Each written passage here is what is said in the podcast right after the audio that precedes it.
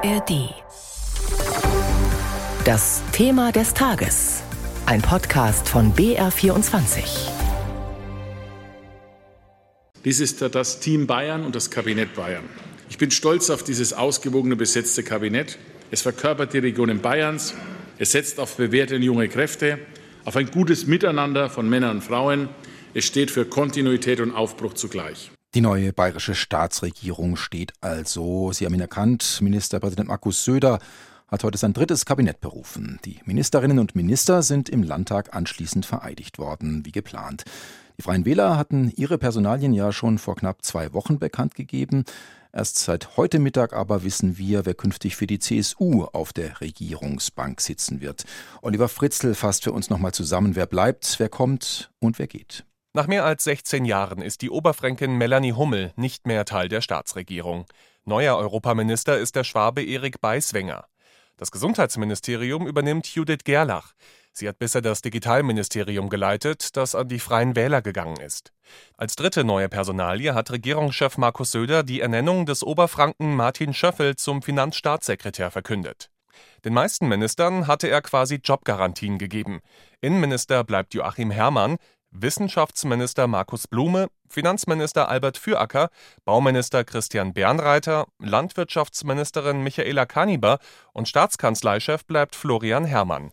Georg Eisenreich kann als Justizminister weitermachen, Ulrike Scharf als Sozialministerin und Sandro Kirchner als Innenstaatssekretär. Für die Freien Wähler sitzen fünf Politiker am Kabinettstisch. Parteichef Hubert Aiwanger bleibt Wirtschaftsminister, Thorsten Glauber Umweltminister Neuer Digitalminister wird Fabian Mehring. Und einen Wechsel gibt es auch an der Spitze des Kultusministeriums.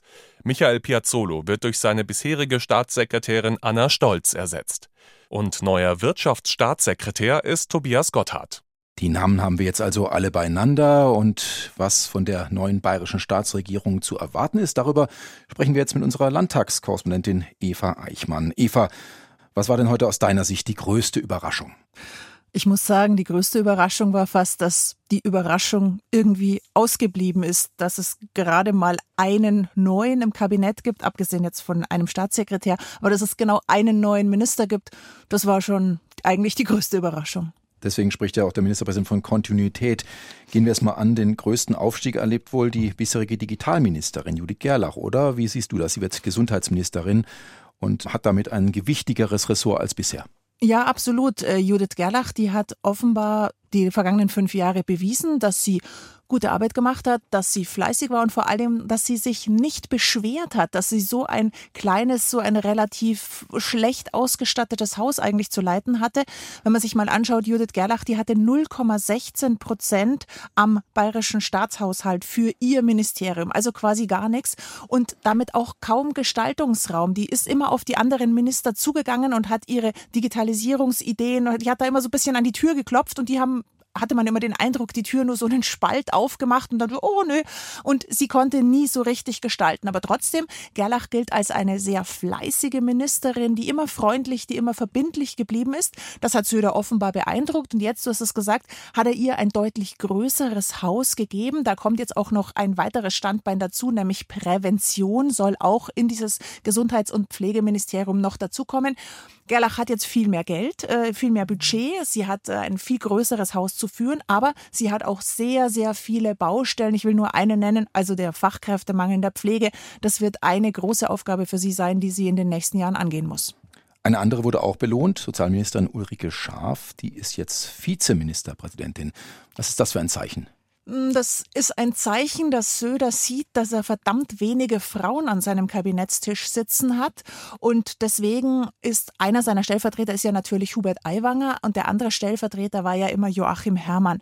Jetzt Ulrike Scharf diesen Titel zu geben, bedeutet natürlich auch, die Frauen so ein bisschen aufzuwerten. Denn wenn man sich anschaut, in diesem ganzen Kabinett, das sind mit Söder insgesamt 18 Personen, da sitzen gerade mal vier Frauen, verdammt wenig. Und äh, das ist jetzt schon ein Zeichen, einfach an die Frauen und natürlich an Ulrike Schafe im Speziellen. Du hast den wunden Punkt getroffen. Söder hat ja vor Jahren mal angekündigt, er wolle mehr Frauen in die Staatsregierung nehmen. Das ist auch diesmal nicht gelungen. Es sind sogar weniger. Und Grünen-Fraktionschefin Katha Schulze hat das heute im Landtag auch genüsslich aufgegriffen. Von 18 Kabinettsmitgliedern sind nur noch vier Frauen. Und ich sage mal ganz klar und deutlich, das ist ein Armutszeugnis. Das ist ein Armutszeugnis für alle Frauen in diesem Land. Denn Frauen sind die Hälfte der Gesellschaft und sie haben eine angemessene Repräsentation verdient. Der Frauenanteil also nochmal gesunken, sagt Katha Schulze von den Grünen. War der Regionalproporz, der ja auch immer wichtig ist, wenn ein neues Kabinett aufgestellt wird, diesmal doch wichtiger und äh, wurde er erreicht am Ende? Also der Regionalproporz, der ist erreicht worden. Söder hatte ja so ein bisschen das Problem mit dem Ausscheiden des Gesundheitsministers Klaus Holecek, der aus Schwaben kommt, hatte er keinen Schwaben mehr im Kabinett und musste jetzt also einen neuen Schwaben finden. Er ist dann mit Erik Beiswenger ja fündig geworden. Der Regionalproporz, der spielt tatsächlich in der CSU vielleicht eine noch größere Rolle als die Ausgeglichenheit Männer-Frauen. Von der hat Söder sich ja schon verabschiedet, als er Holecek ins Kabinett geholt hat, als er dann Kerstin Schreier als Bauernverkehrs Verkehrsministerin ähm, entlassen hat. Und wenn man Söder darauf anspricht, dann sagt er mir, ja, ja, ist schon wichtig, aber ha, wir schaffen es halt nicht ganz und dann müssen andere äh, Dinge haben dann mehr Priorität. Ähm, also es ist äh, ja der Regionalproporz wichtiger, aber dass die Quote jetzt so runtergegangen ist, damit kann Söder auch nicht zufrieden sein. Heute hat er gesagt, es sei einfach zunehmend schwierig, Frauen in der CSU wirklich in Spitzenämter oder nach oben zu holen. Auch es hätten weniger Frauen kandidiert. Wir sehen das ja auch am Landtag, der ist weniger weiblich, obwohl es ja so ist, wie Katharina Schulze ja auch gesagt hat, die Frauen immerhin die Hälfte der Gesellschaft sind. Im Landtag spiegelt sich das tatsächlich nicht wider. Du hast Klaus Holleczek äh, angesprochen. Als Gesundheitsminister hatte er einen schwierigen Stand in der Corona-Krise. Jetzt ist er Fraktionschef. Äh, was erwartest du dir von ihm? Wird er eine stärkere Rolle spielen als sein Vorgänger? Ja, er wird vor allem dafür sorgen, das sagt er so und das glaube ich so ist, dieser Typ ist Klaus Holicek auch, er wird dafür sorgen, dass die Fraktion wieder selbstbewusster auftritt.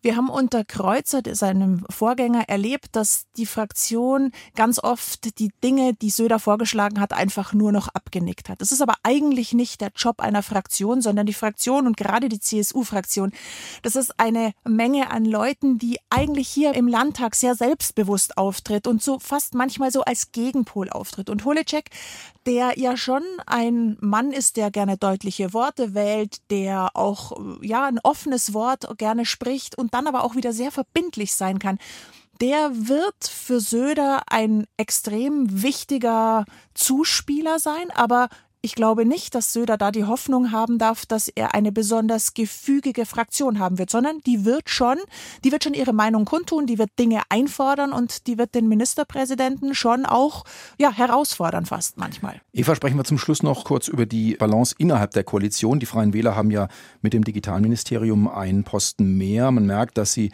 deutlich selbstbewusster auch nach außen auftreten, vor allem ihr Chef Aiwanger. Wie wird sich das auf die Zusammenarbeit innerhalb der Staatsregierung jetzt in den künftigen kommenden fünf Jahren auswirken? so wie ich die Freien Wähler hier erlebe, sind die jetzt einfach mal glücklich mit ihren vier Ministerien. Das war die große Forderung, mit der Aiwanger in diese Koalitionsverhandlungen gegangen ist. Die haben sie bekommen. Man muss aber auch sagen, wir haben vorher schon drüber gesprochen, Digitalministerium ist ein kleines Ministerium. Aber die sagen auch, wir haben einen deutlichen Stimmzuwachs. Klar, wir sind gewichtiger, die Menschen haben uns gewählt. Also die werden schon Söder auch da wieder Worte geben. Auf der anderen Seite, wenn wir uns diesen Koalitionsvertrag anschauen, das ist schon sehr viel weiter so. Die sind inhaltlich sehr nah beieinander. Also, dass da der große Konflikt kommt, ich weiß nicht, vielleicht ist es jetzt nicht die erste große Gefahr. Jetzt wollen die tatsächlich beide, sowohl Freie Wähler als auch CSU, jetzt erstmal loslegen. Sagt Eva Eichmann über die neue bayerische Staatsregierung.